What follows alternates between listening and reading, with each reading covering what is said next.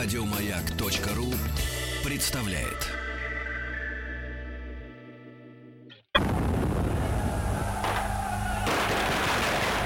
Граждане министры Временного правительства, именем Военно-революционного комитета объявляем ваше Временное правительство арестованным. Завершается пролетарская революция, наша документы. Именем революции. Доброе утро. Доброе утро. У нас сегодня в гостях доктор исторических наук, профессор МПГУ Василий Жанович Цветков. Василий Жанович, здравствуйте. Здравствуйте. С праздниками вас, с прошедшими и с наступающими. Спасибо. Всех наших слушателей тоже поздравляю. А Чему посвящена сегодняшняя серия проекта именем революции? Ну вот в прошлый раз мы закончили на такой действительно драматической э, странице истории. Это э, отказ от принятия престола, э, российского престола, младшим братом э, Николая II Михаилом, Михаилом Александровичем Романовым, до решения этого вопроса учительным собранием. То есть вот была такая формула. Она, кстати, была абсолютно э, новая. Ничего похожего в юридической практике Российской империи не знала. А, И здесь э, действительно и в эмиграции потом очень многие говорили о том, что это было вот на самом деле подлинное революционное решение, потому что, допустим, если отречение самого Николая II, оно еще могло быть предусмотрено, оно вписывалось в юридические нормы, то вот этот вот акт, он был абсолютно беспрецедентен. А, Ну, а что стало вот дальше? А дальше действительно очень интересная история, потому что до сих пор вот нет, наверное, точной ясности, э, что же все-таки было и с самим Николаем II, и с его семьей, царской семьей. А, И вот этот промежуток времени, он э, достаточно большой. Э, С момента отречения Михаила, ну, отказа от престола Михаила, и отречения Николая II, это у нас как раз 2-3 марта, и до момента уже ареста э, царской семьи, то есть полной вот такой блокады как бы ее а в царском селе, это э, произошло уже э, в 10 марта 17 года. Ну вот в этот промежуток времени очень много интересных моментов. э, Каких? Прежде всего вопрос о том, э, мог ли, допустим, Николай II, э, это сейчас, кстати, очень часто обсуждается этот вопрос, все-таки опереться на какие-то верные ему войска и все-таки вот дезавуирует тем самым свое решение отречения от престола, подавить вот этот бунт, подавить восстание в Петрограде, там, в Москве и в Кронштадте и так далее. Дело в том, что вот подобная точка зрения, она, э, ну, может быть, не очень здесь важны вот именно те бумаги, которые Николай II там подписал, не подписал, а здесь э, важнее понять, э, реальные были ли у него силы э, вот эти военные силы, не генералы, которым он там отправил телеграммы, и генералы там э, Алексеев и другие э, сказали, что надо отрекаться ради спасения там страны, ради продолжения войны, а вот именно воинские части. И э, сейчас очень э, в ходу такой, в общем, здесь действительно важный, наверное, документ. Это телеграмма э, начальника э, третьего конного корпуса э, графа Федора Артуровича Келлера, э, которая была им отправлена э, в Ставку, в Могилев, э, Николаю II. И вот в этой телеграмме шла речь как раз э, о том, что вот офицеры, э, как бы части вот этого третьего конного корпуса просят Николая II не отрекаться, просят взять свое отречение назад. Вот примерно такая шла э, речь в этой телеграмме. И что вот тоже интересно, э, Николай II ведь не едет в царское село. Ну, во-первых, э, очевидно, ему это и невозможно было сделать после отречения Пскова. Он возвращается в Могилев, в Ставку. Причем возвращается быстро очень. э, Это буквально в течение суток все произошло. Вот если сравнить, как он э, до Пскова ехал, там очень большой период времени. А здесь уже все, вот сразу. И вечером, полдевятого примерно вечера а 3 марта он приезжает в Могилев, возвращается в Могилев. Что тоже интересно, его в Могилеве встречают э, как, ну, абсолютно вот как верховного главнокомандующего и как э, государя-императора. То есть э, и караул э, вс- встречает его, и Алексеев его встречает, и обращается к нему со словами «Ваше императорское величество». То есть как будто ничего не произошло.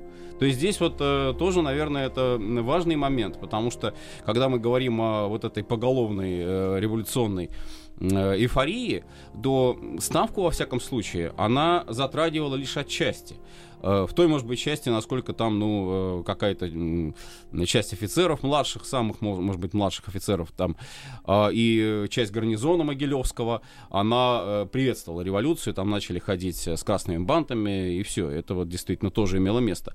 А вот аппарат ставки, вот та, в общем-то, часть, которая мозгом армии, можно было бы ее назвать, она отнюдь не революционная. Во всяком случае, э, вот это тоже важно, если мы говорим о каких-то возможностях, о перспективах вот возобновления там борьбы за престол, возобновления борьбы за трон. Вот. И, ну, что дальше происходит? Опять вот тоже интересно. Ведь, э, смотрите, э, вечер 3 марта, потом 4 марта, 5 марта, 6 марта, 7 марта и 8 марта, только днем 8 марта, э, Николай II уезжает из Ставки, уже будучи арестованным.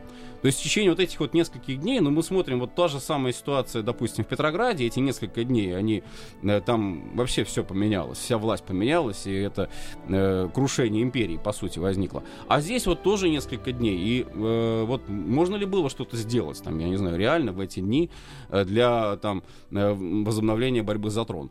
А, причем тоже вот интересный, опять же, э, момент.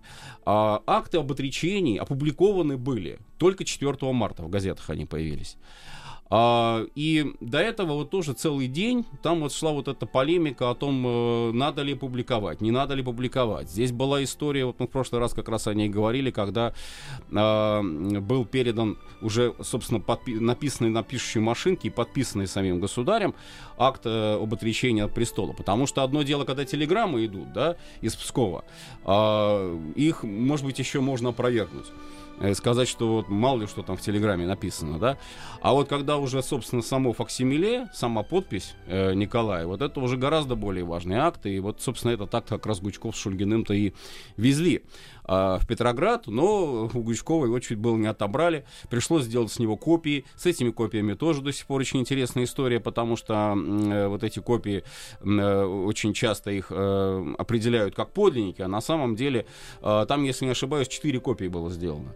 Вот, копии были сделаны достаточно тщательно, под стеклом, э, вот об этом писал, собственно, сам человек, который это делал, это такой был э, профессор Юрий Владимирович Ломоносов, э, который потом в советское время работал по Э, ведомству путей сообщения, по э, наркому транспорта.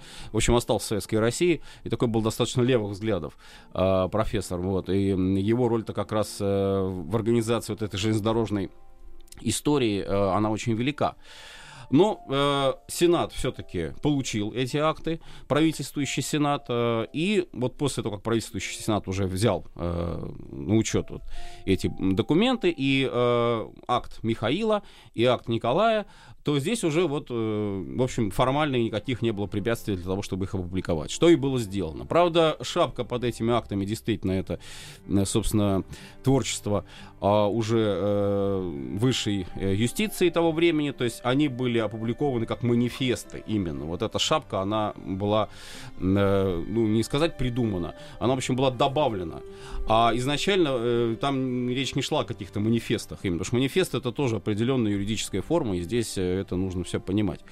Ну так вот, э, возвращается государь Могилев, значит, пишет э, в дневнике, что он крепко спал, проснулся там за Двинском, читал э, записки Юлия Цезаря о Гальской войне, и уже в Могилеве узнает о том, что произошло, что отказался принять престол Михаил.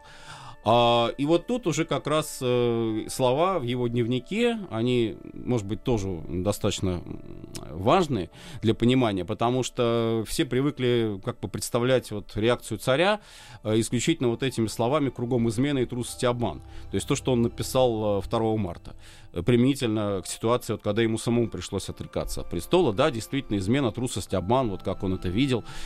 Э, бесполезно, наверное, приписывать эти слова там кому-то конкретному генералу, Алексееву, там, как иногда это делается. Это просто вот его действительно оценка, его видение вообще положения в стране. Вот действительно измена и трусость, и обман. Ну, обман не со стороны, наверное, революционеров, им-то что обманывать, да, а со стороны, прежде всего, тех, тех чиновников, которые заверяли его, что все спокойно, что все хорошо, а на самом деле вот так вот э, далеко не все хорошо было. И вот э, здесь он в дневнике пишет фразу э, «Непонятно кто, бог знает, кто надоумил его написать такую гадость». То есть вот это для него, вот отказ от принятия престола Михаилом, это уже действительно гадость стопроцентная. И как вот в начале э, передачи как раз я сказал, э, такой юридический нонсенс по тем временам, который может привести, бог знает, к каким последствиям. Потому что, отрекаясь пустоту, это вот важно понять, отрекаясь пользу учительного собрания, ты фактически отдаешь страну вот на положение какой-то вот такой политической неопределенности. Хотя, конечно, там слова замечательные о том, что надо продолжать войну, о том, что надо э, верить временному правительству, надо подчиняться временному правительству. Более того, там э, временное правительство наделяется всей полнотой власти. А, то есть исполнительно законодательно судебная вся у него. Плюс э, учительное собрание, которое наделяется, опять же, таким статусом всероссийски избранного по самому демократическому закону, по четыреххвостке, вот по этой э, правами. Но, тем не менее, все равно гадость. Вот получается так у Николая II. И вот смотрите, э, что дальше происходит. Вот э, Дубенский, историограф э, Николая II, который вел хронику как раз вот этих всех переездов, говорит о том, что был вариант предлагался вариант государю уехать э, не там куда бы это ни было, не в Москву, там, не в Киев или куда бы то еще, потому что эти столицы э, уже были охвачены революцией в не меньшей степени, чем э, Питер а уехать в расположение особой армии. Так называемая особая армия — это армия, состоявшая из гвардейских полков. И она действовала, она была расположена на Юго-Западном фронте. Э, правда, эта армия очень э, большие потери понесла во время Брусиловского прорыва, вот в конце уже Брусиловского прорыва. Э, там довольно большой процент контингент был запасных призванных, вот как раз те самые запасные, которые в Питере располагались, они потом должны были в эту самую особую армию-то и направляться. И, конечно, у них были настроения тоже не стопроцентно такие верноподданнические. Но все-таки, все-таки вот, наверное, офицерский состав, там какие-то кавалерийские части, артиллерия, там были меньшие потери. Э, ну, там они, наверное, вот можно по там, каким-то сохранившимся воспоминаниям понять, что у них настроения все-таки были достаточно лояльные, потому что когда приносили присягу, например, временному правительству, там старые солдаты плакали, у них там э, у офицеров э, были, в общем, такие настроения, что надо что-то делать. Но э, Николай II не уезжает в особую армию. Ну, почему он это сделал, наверное, тоже можно понять э, и объяснить. Потому что есть э, шанс, может быть, возобновления какой-то борьбы за трон, а может быть и нет. Тут вот все так вот, 50 на 50, даже может быть еще меньшее соотношение. И э, как раз вот телеграмма графа Келлера, она по сути явилась единственным таким э, проявлением. Есть еще, правда, телеграмма э, начальника э, гвардейской кавалерии э, Ханна Хичеванского, Э, ну, правда, до сих пор здесь вот идут споры о том, что сам ли он ее писал или это адъютант его отправил. Эту телеграмму от имени своего начальника. Э, но то, что касается Келлера, то здесь э, неоднократно как бы, подтверждают свидетельства с разных сторон, что вот да, он был такой стопроцентный монархист, легитимист, и первая шашка империи, как его называли еще, ну, выдающийся кавалерийский начальник, безусловно. А, вот. Но вот он не мог понять, что произошло и отправляют эту телеграмму, получают ее в Могилеве э, днем 6 э, марта. Э, то есть еще тоже до ареста, до момента вот как раз э, этого ареста. Но если посмотреть на слова этой телеграммы, ее очень часто трактуют в исторической публицистике в таком смысле, что «прикажи, царь, мы пойдем там рубить всех направо-налево». Но там этих слов нет. А, подлинник этой телеграммы сохранился в архиве, в общем, он, э, можно его посмотреть в интернете. А, там, во-первых, идет э, очень интересная такая ремарка, э, с чего, собственно, телеграмма начинается, что как хорошо, ну, я недословно цитирую, как хорошо, что у нас теперь будет ответственное министерство. Вот это уже немножко не то, что было раньше, немножко не то, что было до 23 э, февраля. То есть ответственное министерство, значит, уже не самодержавие, уже не абсолютная власть. Потом э, следующие идет э, слова идут о том, что как хорошо, что вот к нам возвращается великий князь Николай Николаевич в качестве верховного главнокомандующего. Что вот как это хорошо, потому что он наш популярный наш военачальник, мы к нему привыкли, ну такой вот примерно контекст. А уже потом, вот в конце телеграммы, собственно, чем она заканчивается, здесь вот, ну, такая коленопреклоненная просьба к Николаю II, чтобы он не уходил от престола и не лишал э, себя вот престола и наследника. Ну вот эта вот часть телеграммы, конечно, она бесспорно э, лояльность э, показывает, проявляет. Но еще раз отмечу, что там нет слов о том, что государь прикажи, и мы тут всех изменников накажем, порубим там и так далее. Ну а сам, э, сам да. Николай, он э, хотел каким-то образом или он изначально и не хотел и не планировал э, какое-то сопротивление? Вот и... э, судя по тому, что мы видим э, в дни, когда он находится в Могилеве, здесь э, вот такого варианта, о котором писал Дубенский, то есть выезд к особой армии, там, обращение к войскам, там, не знаю, дезавуирование своего отречения. Ведь он мог это сделать. У него были для этого возможности. Я еще раз отмечу, технический аппарат ставки, он был, в общем, очень лоялен государю. А, и когда вот сейчас тоже говорят, что его там со всех сторон обложили, блокировали там и так далее, и так далее, не дали ему там, не знаю, пальцем шевелить. Ну, мы не видим этого, не, нет таких свидетельств э, вот прямых о том, что он был там полностью блокирован в ставке. Это потом в Царском селе, естественно, он уже оказывается на положении арестованного. Это совершенно понятное положение. Вот. Но там он э, этого не делает. И э, здесь вот еще раз, наверное, подтверждение того тезиса о том, что его отречение это акт э, добровольный. Это э, решение вынужденное именно тем, что он не хочет гражданской войны во время войны с внешним врагом. И я, откровенно говоря, не вижу, что здесь как бы унижает царя. Ну, он действительно считает, что гражданская война в условиях войны с Германией это ужасно. Ну вот, это, наверное, такой логичный вывод э, человека. А вот бороться за власть любой ценой, там, оставаться на престоле, там, и так уже много крови-то пролилось. Уже в одном Питере там полторы тысячи убитых. А где находилась да, семья вот. императора? Да, а вот это вот как раз очень важный момент, потому что э, тоже мы вот как раз говорили в прошлых передачах о э, таком разрыве определенном э, между государем и семьей. А семья была в царском селе. Э, хуже того, царское село, ну, с одной стороны, конечно, стратегически близкий пункт Питеру. И э, если бы вот опять же предположить, что это был бы пункт сбора верных царю войск, которые могли бы наступать на Петроград, а тут, э, наверное, можно было бы на это рассчитывать и надеяться. Но получилось так, что вот эта близость к Питеру, она сыграла как раз отрицательную роль. Отрицательную роль в том смысле, что э, царская семья оказывается заложником вот этих настроений Петроградского, а потом и царскосельского гарнизона, стрелковые полки, которые на сторону революции переходят. Более того, есть свидетельство о том, что они чуть ли не под прицел э, взяли э, Александровский дворец, который находился он не совсем он в городе, он как бы на окраине, и под расч... Э, где находилась царская семья, э, с тем расчетом, что если вдруг там со стороны Александровского дворца будут какие-то попытки сопротивления, то они буквально откроют артиллерийский огонь по нему. А, ну а что касается охраны царскосельского дворца, то здесь мы действительно отмечаем два Э, таких э, примера вот верности долгу, верности присяде. Это э, сводно-гвардейский полк и, собственно, императорского величества конвой. То есть вот эти две части, которые готовы были повторить, как сама там Александра Федоровна говорила, судьбу швейцарской гвардии 1793 года, которая погибла вся там на лестницах э, дворца Королевского, защищая его от э, революционеров, от э, штурмующих э, тюлери э, войска э, французской революции. Но этих-то войск мало, там всего-то, по сути, вот две воинские части, остальные-то все неизвестно что, неизвестно как они относятся. Был вызван гвардейский экипаж. Но гвардейский экипаж 1 марта самовольно, по сути, уходит в Питер. Пешком, пешим порядком он уходит в Питер. Его там встречают путиловцы. Э, вот, накормили, напоили, все, значит, митинг провели. И гвардейский экипаж потом э, с красными лентами во главе с великим князем Кириллом Владимировичем, который как раз потом вот станет э, местоблюстителем э, престола. Э, уже в эмиграции, э, он заявляет о своей лояльности, о своей верности Временному правительству. А аналогичная ситуация была и с э, кавалерийскими полками, которые были вызваны из Новгорода, в частности, конная гвардия.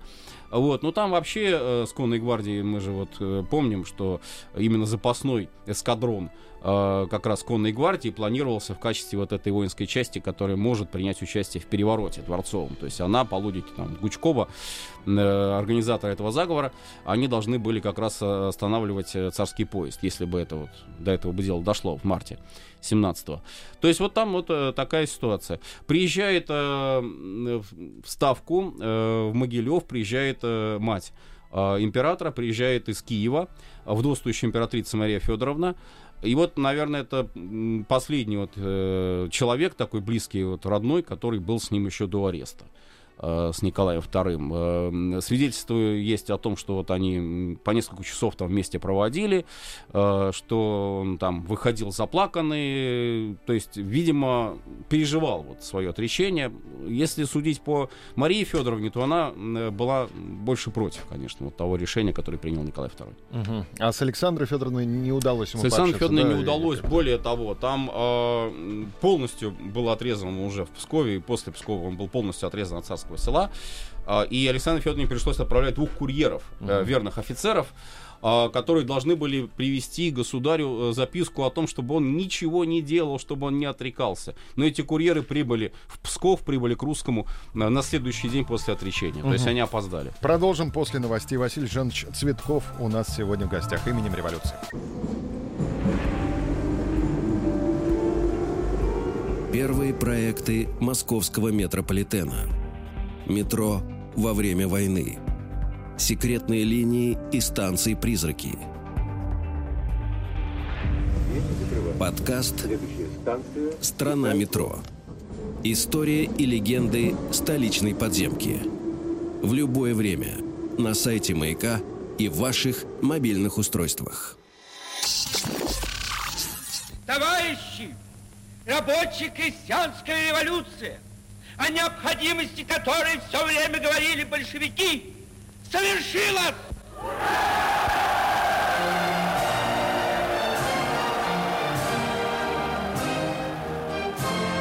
Именем революции. Василий Жанович Цветков, профессор МПГУ, доктор исторических наук, у нас сегодня в гостях. Проект именем революции продолжается. Итак, Николай II, мы подходим уже к кульминации, да, к mm-hmm. развязке. Да, здесь э, вот второй как бы еще момент очень важный, тоже вот в начале в нашей беседы мы его обозначили. Значит, почему Николай II не уехал в Англию? И вообще, куда бы вот он мог бы уехать? Э, как-то можно было его спасти, его там царскую семью. Вот тоже по этому поводу очень много сейчас споров идет. Э, и кто виноват, что, что этого не произошло. Но э, здесь просто надо четко представлять себе хронологию. Э, главный, наверное, вот вывод, какой можно было бы сделать вот по этому вопросу, э, то, что чем дольше находился Николай II в Могилеве, а царская семья в царском селе, вот в период этих дней, вот 3 э, марта до, до 8 марта, тем меньше шансов у него оставалось на то, чтобы он каким-то образом мог бы уехать. Э, потому что, опять же, еще раз подчеркну, будучи уже под арестом в Царском селе, это невозможно было сделать просто так. Самолетов каких-то, вертолетов, которые тогда бы могли так вот с вертикальным взлетом раз, взлетел и, и все, и, и спас царскую семью, тогда не было. Вот, э, поэтому отъезд, он был бы заметен, он был бы виден. И, естественно, это было связано с очень многими обстоятельствами. Так вот, 3 э, марта Петроградский совет, исполком Петроградского совета, который в тот момент возглавлял Чхиидзе, депутат э, Думы, меньшевик, и человек, который, в общем, был э, ну, достаточно таких революционных настроений, а он э, принимает э, решение об аресте царской семьи, о необходимости ареста царской семьи. Но поскольку у Совета на тот момент все-таки власть еще не полная, э, и своими какими-то решениями Совет руководствоваться может только постольку, поскольку это вот формула, э, это же решение одобряет Временное правительство, то тут нужна, нужна договоренность с Временным правительством. 4, 5, 6 марта идут вот эти вот разговоры, идут эти переговоры. А настроение рабочих Петрограда, настроение рабочих Москвы, вот этих революционных центров, они были однозначно антимонархическими.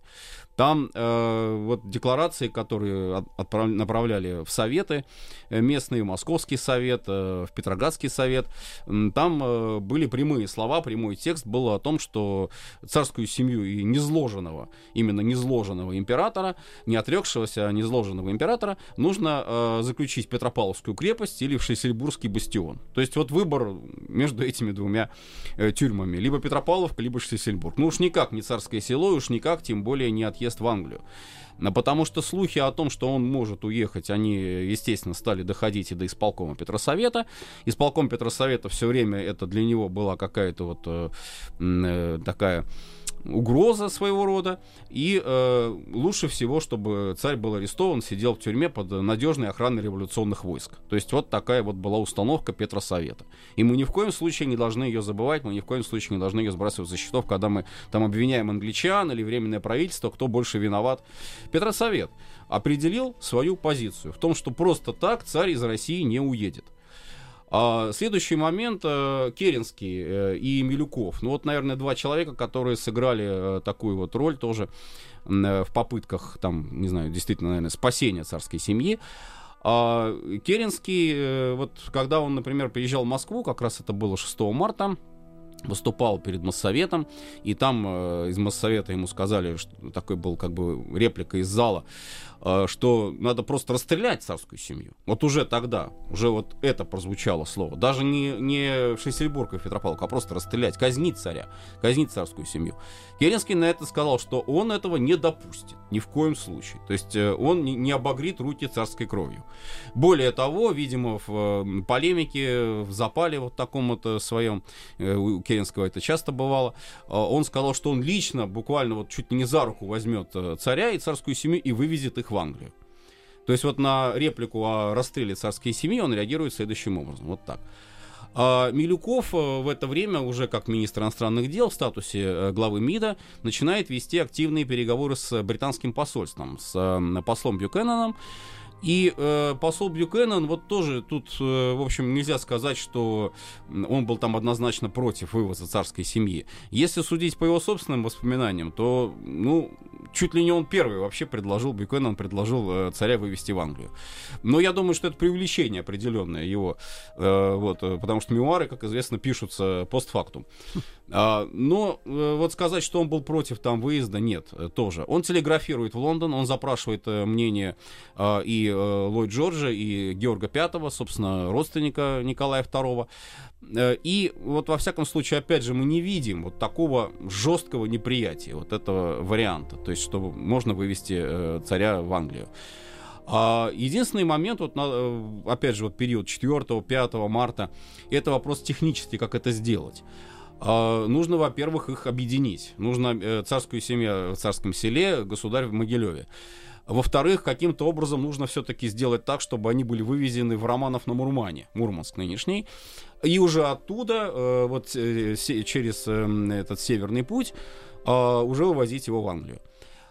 Технически, насколько это можно было сделать, опять же, вот имея в виду такую непримиримую, совершенно непримиримую позицию Советов, и Петросовета, и Московского совета, ну, трудно сказать, да. А еще один момент, которого тоже опасались, это э, возможность э, торпедирования корабля немецкой подводной лодкой. Э, подобного рода прецеденты уже были. Например, лорд Китченер, который ехал как раз в миссию, в 16 году ехал мисс- с миссией а, в Россию, и как раз э, вот этот вот человек должен был налаживать контакты между Англией и Россией э, в плане вот совместных действий против Германии. Его корабль, крейсер, был торпедирован немцами и затонул, и лорд Китченер погиб.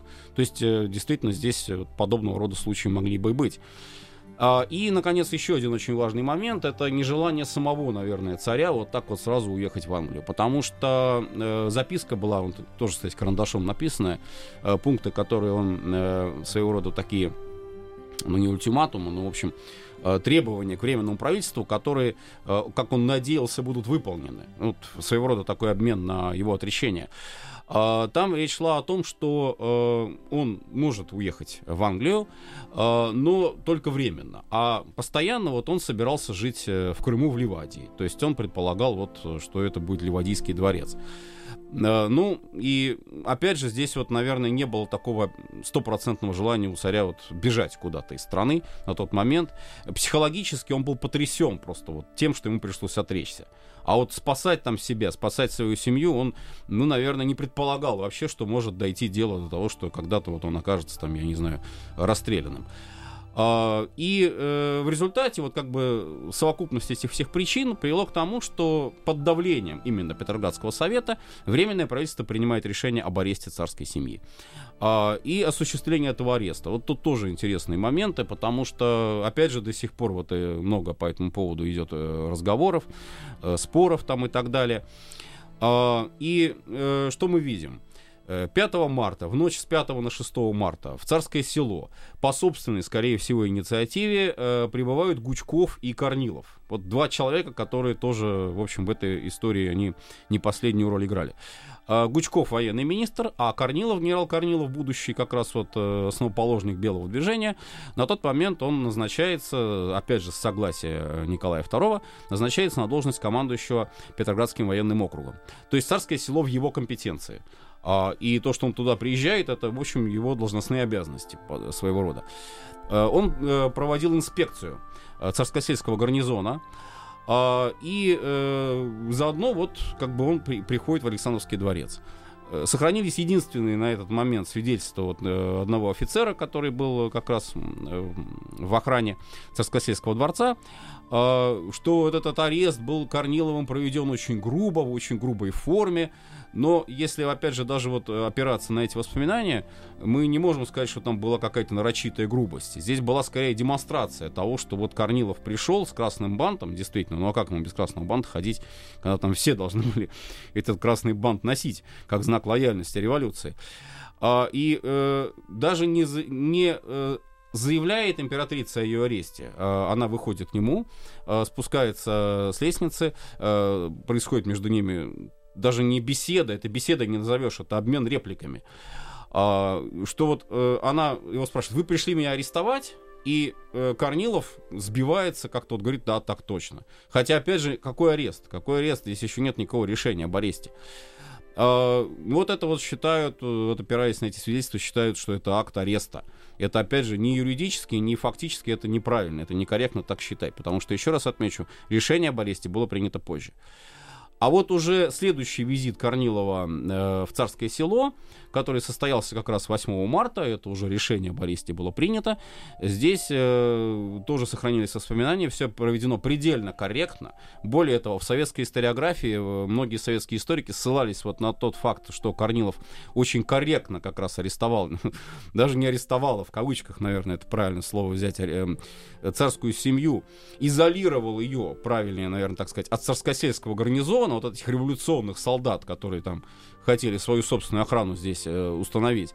И вот эта советская историография выдвигала в качестве такого примера, как Корнилов спелся вообще с монархистами, и как он, э, по сути, игнорировал решение об аресте царской семьи. То есть это в минус Корнилову вот как раз ставилось.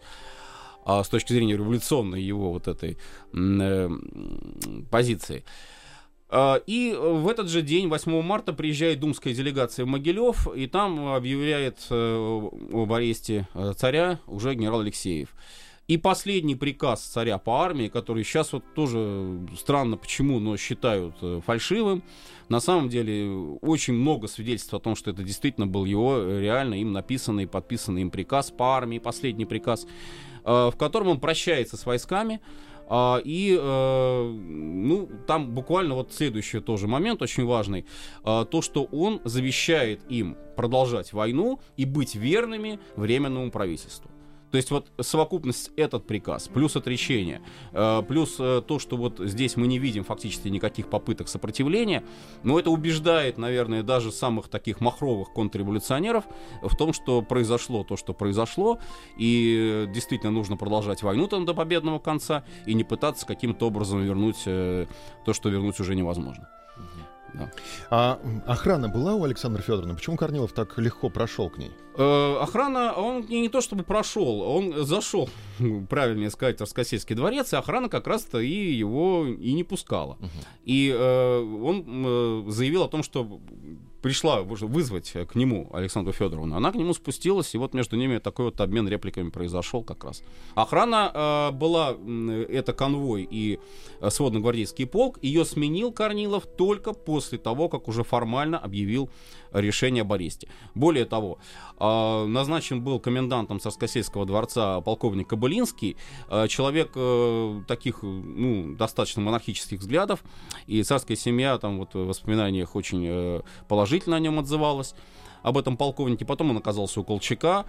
А, и, собственно, здесь вот мы действительно видим э, пример, когда э, пытались э, вот каким-то образом создать, ну, своего рода такую вот блокаду, наверное, изоляцию царской семьи, но благожелательную блокаду. То есть не то, что это вот опять же Шлиссельбург и Петропавловка, который настаивал Петросовет, но с другой стороны это уже и невозможность выехать в Англию. И после 10 марта э, Бьюкенен получает решение, официальное уже решение из Лондона о том, что въезд царя в Англию нежелателен. Здесь, э, видимо, сыграла роль позиции уже Ллойд Джорджа, э, британского парламента. В парламенте была достаточно сильная фракция левых, э, центристов, которые говорили о том, что зачем нам нужен отрекшийся царь. Вот, и давайте обойдемся без этого. Небольшая пауза и вернемся уже с какими-то итогами.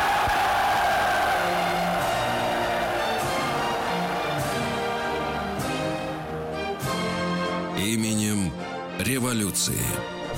Профессор МПГУ, доктор исторических наук Василий Жанович Цветков именем революции продолжается проект. И мне видится глубоко христианская позиция нашего императора Николая II. Так ли это на самом деле? Мы узнаем Василия Жан- Жановича Цветкова.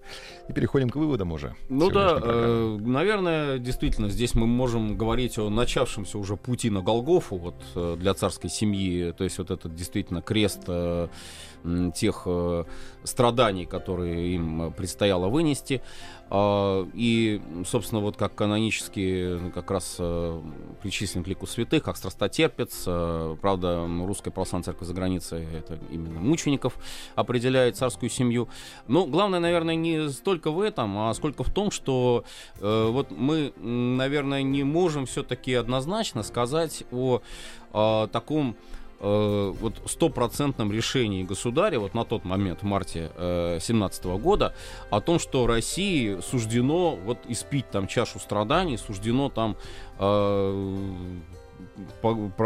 попасть вот в эту пучину, там, я не знаю, революции, как потом стали об этом говорить уже в эмиграции. На тот момент, вот все-таки, если брать, опять же, исходить из принципа историзма, как говорится, в марте 17 э, года, мы видим, что, ну, наверное, действительно Николай II воспринимал свое отречение как необходимый акт для того, чтобы страна, во-первых, закончила победоносную войну, во-вторых, для того, чтобы, ну, вдруг, может быть, действительно потом возобновиться, восстановится монархический строй, монархическое начало. А, и э, опять же, вот если мы посмотрим по его дневниковым записям, по воспоминаниям, когда он возвращается в царское село, вот после прощания со своим конвоем, после прощания с офицерами ставки, кстати, прощание было вообще, э, ну, очень трогательная. Здесь не было никаких, вот как иногда там в публицистике пишут, э, восторженных криков по поводу того, что вот наконец-то царя свергли. Наоборот, там чуть ли не истерика была вообще по поводу того, что царь уезжает. Как же быть, что делать? Теперь там в обморок падали офицеры э, буквально э, в Могилеве. Но, тем не менее, вот он со ставкой простился, уезжает, приезжает в царское село. И вот главное, это то, что он соединился с семьей. Собственно, вот, наверное, это тоже мотив, который мы не имеем права отрицать. То есть, помимо того, что да, это политик, да, это глава государства, но это еще и человек. Это человек э, с, со своими слабостями, со своим характером. Можно говорить, спорить там о том, был он там уместен на престоле или не был он уместен на престоле. Вот в прошлой передаче как раз, э, в общем, высказывалось мнение о том, что, наверное, Михаил был бы, может быть, лучше, потому что молодой, энергичный, такой либеральный царь, авторитетный, популярный тоже. Вот. Но что было, то было. То есть мы не можем переписывать историю, мы не можем переделывать историю. Мы должны только пытаться ее понять каким-то образом, да. Вот. А, и э, тоже еще, наверное, вот такой вот интересный момент, что э, дети ведь болели корью. Uh, причем все, то есть начиная с наследника, это первый вот он заболел, и потом уже вот последняя дочь Мария uh, заболела корью, Вырубова заболела корью Фрейлина. Uh, и вот это вот их действительно на тот момент беспокоило даже больше, вот самого государя. Вот этот вот момент выздоровления физического. Ну, слава богу, вот все обошлось, да. Э, позиция придворных, вот она, наверное, тоже интересна в этом смысле, что придворные начинают постепенно-постепенно расходиться. Вот у царя на момент выезда из Могилева было 50 человек придворных, потом из них останутся буквально единицы. Вот. Так Василий что много Цветков. что здесь интересно. У нас э, в гостях профессор МПГУ, доктор исторических наук. Здесь мы ставим не точку, а многоточие. Продолжение следует. Спасибо. Всего доброго. Еще больше подкастов на радиомаяк.ру